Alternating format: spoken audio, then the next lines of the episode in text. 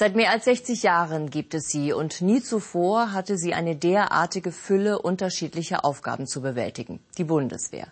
Eine Armee, die im Inneren bei der Katastrophenhilfe und international unter anderem im Kampf gegen den Terror im Einsatz ist.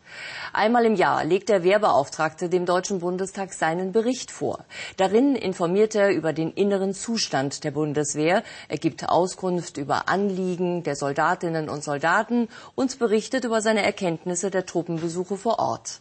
Der Bericht soll das Parlament in die Lage versetzen, auf Missstände und Fehlentwicklungen bei der Bundeswehr reagieren zu können. Über den aktuellen Jahresbericht spreche ich heute mit Hans-Peter Bartels, dem Wehrbeauftragten des Deutschen Bundestages. Herzlich willkommen im Studio. Guten Tag.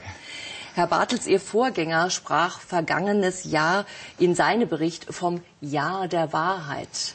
Könnte man Ihrem Bericht auch eine Überschrift geben? Also er hat keine Überschrift, da steht immer nur Jahresbericht drüber, aber äh, ich würde äh, Bundeswehr am Wendepunkt äh, drüber schreiben, wenn es äh, einen Titel geben sollte. Denn äh, wir haben 25 Jahre eine Bundeswehr erlebt, die immer kleiner geworden ist, von fast 600.000 Soldaten im Jahr der Vereinigung, westdeutsche und ostdeutsche äh, Soldaten, über 370.000, 340.000, 250.000 auf jetzt 185.000 Soldaten. Und auch diese Größe wird inzwischen schon deutlich unterschritten. Also diese fallende Linie beim Personal und im Übrigen auch die extrem fallende Linie bei der Ausstattung ist den Aufgaben, die die Bundeswehr heute tatsächlich zu erfüllen hat, äh, nicht mehr gemäß. Es passt nicht mehr und insofern muss da nachgesteuert werden. Sprechen wir gleich über die Aufgaben. 2015 waren ja Soldatinnen und Soldaten in äh, insgesamt 17 internationalen Missionen beteiligt. Äh, wie entwickelten sich diese Einsätze in Ihrem Berichtsjahr? Also auch das ist eine etwas längere Entwicklung. Wir hatten ja mal Anfang des letzten Jahrzehnts bis zu 11.000 äh, Bundeswehrsoldaten gleichzeitig in Auslandseinsätzen. Da spielte Balkan eine große Rolle. Da ging es mit Afghanistan los, Antiterroreinsätze. Das ist zurückgegangen bis zur Mitte des letzten Jahres auf äh, etwa zweieinhalbtausend Soldaten. Äh, und jetzt steigt es wieder. Also es sind im vergangenen Jahr neue Einsätze beschlossen worden. Wir werden in diesem Jahr neue Einsätze dazu bekommen. Also EU NAVFOR Med ist dazugekommen. Äh, jetzt kommt der äh, Syrien-Irak-Einsatz dazu. Afghanistan wird wieder ein bisschen mehr. Irak äh, Ausbildungsmission wird ein bisschen mehr. Mali wird mehr. Und wie haben Sie diese Einsätze, die im vergangenen Berichtsjahr, wie gesagt, darum geht es mhm. ja in unserem Interview jetzt, waren, wie haben Sie die bewertet? Welche Art von Einsätzen war es? Also ich glaube, wenn ich äh, das so sagen darf, Sie sprachen von besonders gefahrträchtigen Einsätzen. Denn ich habe ja hier schon mal einen kleinen Blick in Ihren mhm. äh, Bericht werfen können. Naja, es sind sehr unterschiedliche Einsätze.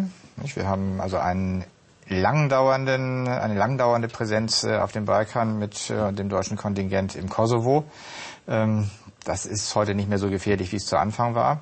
Afghanistan. Der Charakter der Mission hat sich geändert. Es ist kein Kampfauftrag mehr da, sondern es geht um Ausbildung, um Beratung, um äh, sozusagen Korsettstangen, die man äh, den afghanischen Sicherheitskräften äh, noch nicht wegnehmen will.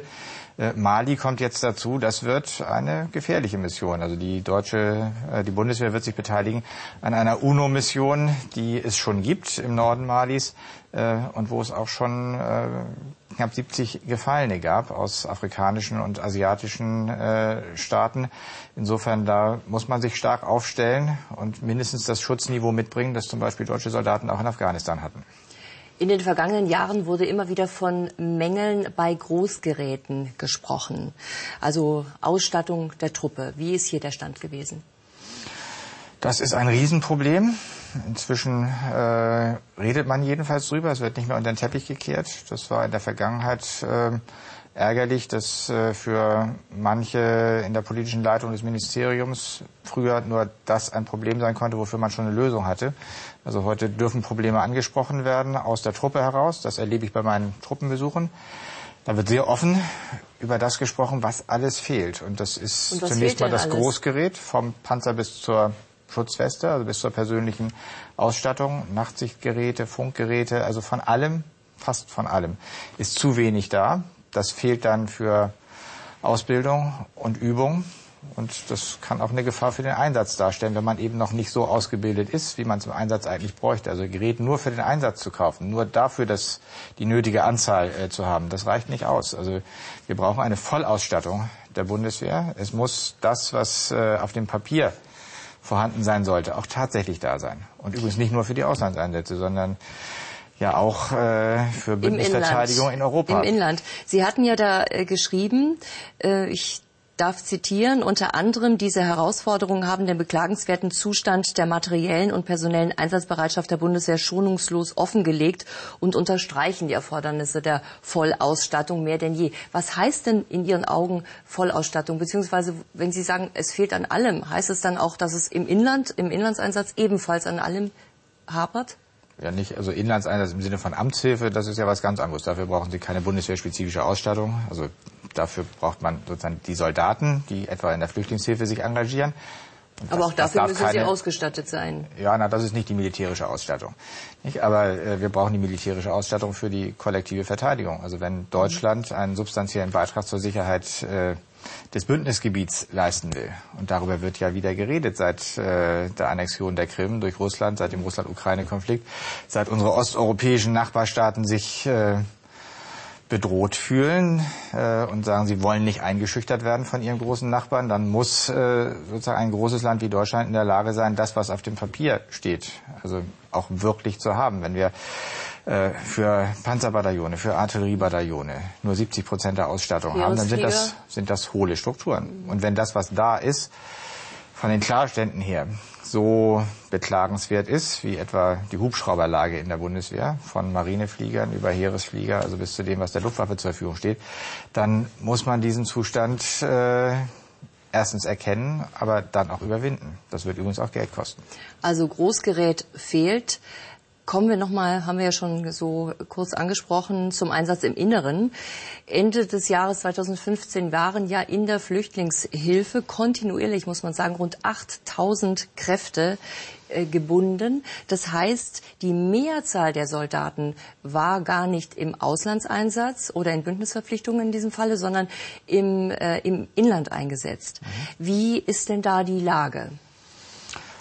Also ich bin ganz dankbar, dass die Verteidigungsministerin äh, inzwischen auch öffentlich ankündigt, dass dies keine Daueraufgabe, kein Regeleinsatz der Bundeswehr sein kann, sondern äh, ein Ende finden muss. Sie sagt bis zur Mitte des Jahres. Das heißt, Kommunen und Länder können sich darauf einstellen, dass sie die Lücken, die im Moment durch die Bundeswehr geschlossen werden, personell nach und nach selber schließen müssen. Mit Polizei dann in diesem Falle? Oder? Mit, mit zivilen Kräften, mhm. was immer das ist. Das ist ja, ist ja Hilfe beim Betreiben von Lagern, also von äh, Flüchtlingseinrichtungen. Das ist Hilfe bei der Registrierung. Ähm, also das kann die Bundeswehr mal schnell mitmachen, wenn die Situation eben so auftaucht wie im letzten Herbst ähm, und kann sie auch für eine Weile machen. Aber äh, inzwischen wissen ja die Kommunen, dass das keine Sache ist, die einfach wieder vorbeigeht. Also sie müssen mhm. ihre eigenen Aufgaben mit eigenem Personal erledigen. Der Bund wird vielleicht helfen müssen finanziell, dass Kommunen und Länder das auch können. Aber die Bundeswehr ist nicht die Personalreserve für fehlende äh, zivile äh, Kapazitäten bei Bund und äh, bei, Ländern und Kommunen. Und da sind wir auch schon gleich beim nächsten Thema, nämlich äh, der Rekrutierung von Kräften. Äh, der Umbau der Bundeswehr ist ja zur Freiwilligen Armee in vollem äh, ähm, Einsatz sozusagen, im vollen Gange. Und konnte denn diese geplante Personalstärke von 185.000 im vergangenen Jahr dann erreicht werden? Denn da daran haperte es ja in der Vorzeit. Die Regierung äh, gibt ja monatlich Stärkemeldungen heraus. Die letzte vom Dezember 2015 sagt, äh, Stand äh, Ende des Jahres haben wir 177.000 aktive Soldaten in der Bundeswehr. Das sind nicht 185.000, sondern 177.000. Mhm. Ähm, so wenig waren es nie. Also das muss das untere Ende markieren. Also es kann nicht immer weiter runtergehen, sondern äh, man muss mal mindestens die Strukturen voll auffüllen, die auf dem Papier da sind. In die Bundeswehr geht man natürlich auch dann, wenn der Arbeitgeber attraktiv ist. Und äh, da äh, hatte ja äh, das Stichwort Vereinbarkeit von Dienst und Familie für eine große Schlagzeile gesorgt. Wie hat sich das denn dargestellt in Ihrem Berichtsjahr?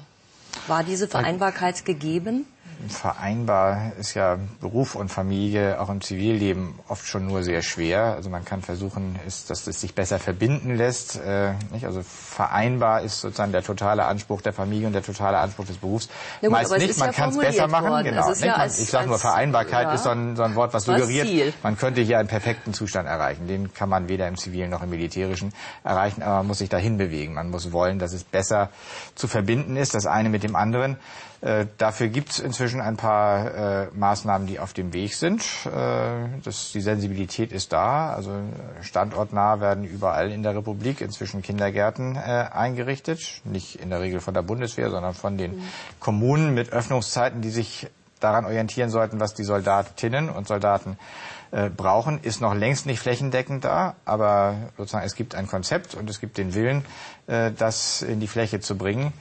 Ähm, es gibt aber auch Maßnahmen wie äh, Einsatzbelastung oder Stehzeit in Verwendung, die was mit Familienfreundlichkeit zu tun haben. Also wenn jemand alle zwei Jahre versetzt wird, um in der Bundeswehr seine Laufbahn fortsetzen zu können, dann ist das nicht familienfreundlich. Also längere Stehzeiten wären ein, eine Forderung, um familienfreundlicher zu werden. Und hier hatte genau äh, die Bundesverteidigungsministerin ja 2014 die sogenannte Attraktivitätsagenda auf den Weg gebracht. Da ging es um diese Maßnahmen, eben Karriereplanung, wie Sie schon sagten.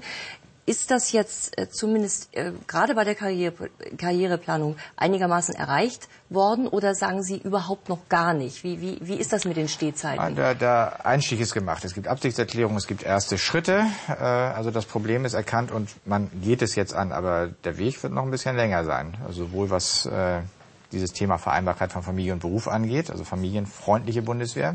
Einsatz ist nie familienfreundlich, aber dann muss er jedenfalls planbar sein. Vier Monate im Einsatz, 20 Monate nicht im Einsatz und dann steht man wieder zur Verfügung. Das wird nicht überall erreicht, heute nicht überall erreicht, sondern viele gehen öfter.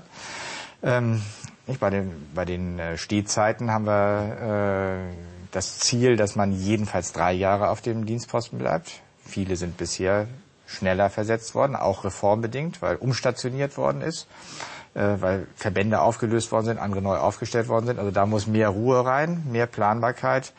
Äh, und äh, ich glaube, sozusagen, das ist heute nicht mehr umstritten. Also da gibt es niemanden, der sagt, aber Militär ist hart und die müssen da durch und das kriegen die schon hin, sondern auf längere Sicht muss man diese weicheren Kriterien auch wirklich anlegen an den Beruf des Soldaten für eine Armee, die im Einsatz ist und äh, auch immer wieder gefordert ist. Ist das überhaupt realistisch, dieses Ansinnen? Kann das funktionieren?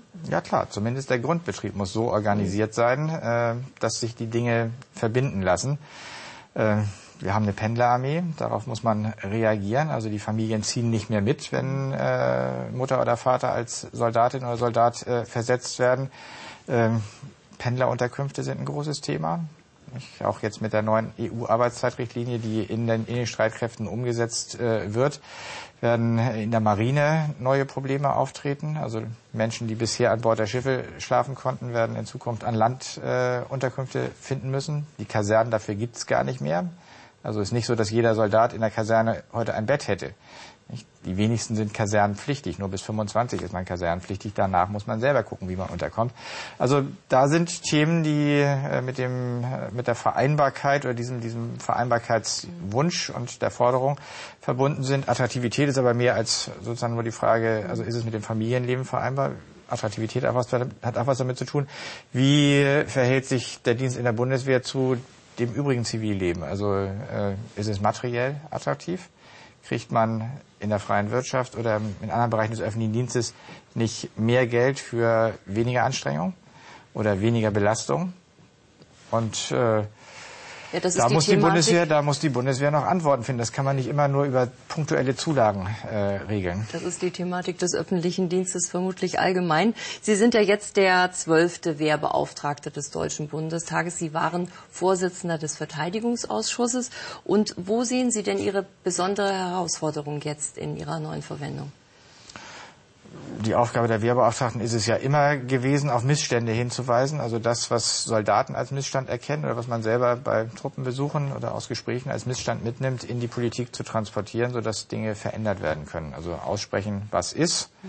nicht schön färben, sondern äh, klar machen, äh, wo die großen Defizite sind. Und äh, da ist es für mich jetzt nicht so kompliziert gewesen, diese Defizite zu erkennen, weil das hat auch schon ein bisschen die Arbeit im Verteidigungsausschuss geprägt. Das ist der Mangel an Material und das sind Personalstrukturen, die nicht zu den Aufgaben passen. Also entweder fehlen in Mangelverwendungen die Menschen, die auf Dienstposten passen, die die Ausbildung haben und äh, sich auch richtig bezahlt finden, um dann da zu arbeiten, Beispiel IT-Berufe oder Rettungssanitäter. Oder es gibt die Dienstposten gar nicht. Also die Strukturen sind zu eng, alles auf Kante genäht. Also das muss nachgesteuert werden. Da, glaube ich, äh, gibt es auch eine gewisse Bereitschaft im Ministerium, äh, das jetzt zu tun. Frau von der Leyen hat eine neue Personalstrategie angekündigt. Also das heißt ja, es ist erkannt worden, dass da nachzusteuern ist. Äh, und ich glaube, aus dem Bericht, den ich in diesem Jahr vorlege, kann man viele Stellen ersehen, an denen das notwendig ist. Vielen Dank, Herr Bartels, fürs Kommen. Und meine Damen und Herren, das war unsere Sendung im Interview. Vielen Dank für Ihr Interesse. Auf Wiedersehen.